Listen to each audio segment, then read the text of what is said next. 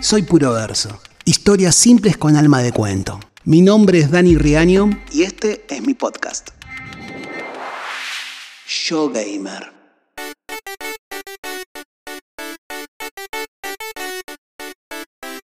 Mis primos siempre lo tenían todo. A tal punto que un día caigo en la casa de ellos y me encuentro a mi primo Mariano, el único hombre entre sus tres hermanas, que jugaba muy feliz con un auténtico Atari. Eran fines de los 80. Yo solo tenía un jueguito de mano de color rojo con botones amarillos que no lo conocía ni Magoya. Ni siquiera mi mamá me dejaba llevarlo a la escuela para hacerme el canchero. Creo que se trataba de una nave espacial que tenía que hacer no sé qué cosa, totalmente olvidable. Cuando vi a Mariano con esa tremenda máquina jugando al Pac-Man a todo color, me volví loco. Ese joystick cuadrado, con ese palo en el medio y su botón rojo, más rojo que mi jueguito berreta de mano, era lo máximo. Lo quería, lo deseaba, lo necesitaba. Con esa máquina diseñada por el mismísimo Dios, mi vida iba a ser sublime.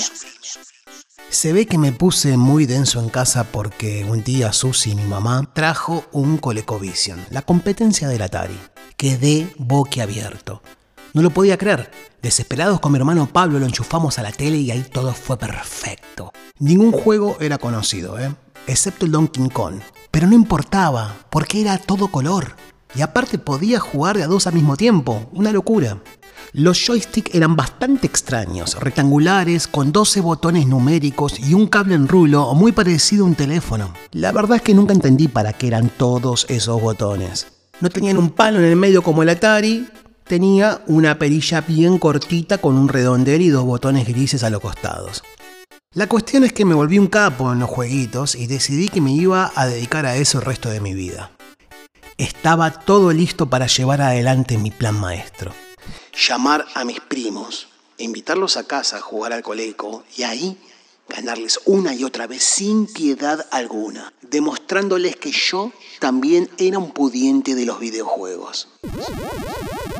El asunto era que esos joysticks te daban más ganas de llamar a la tele y decir hola Susana que jugar un partido de algo.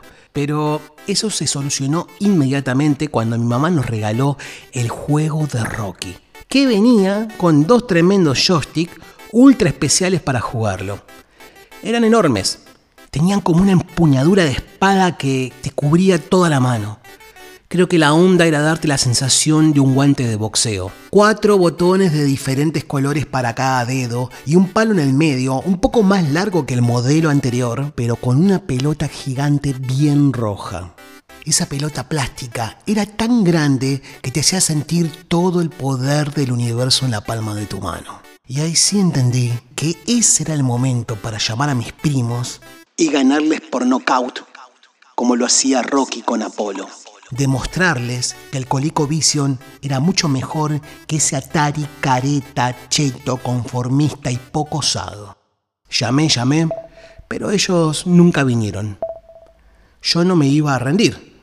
No, entendía por qué esa frialdad, ese desinterés. Hasta que volví a su casa y vi que el Atari estaba tirado en un canasto junto a los juegos viejos. Ellos ya tenían una Commodore 64.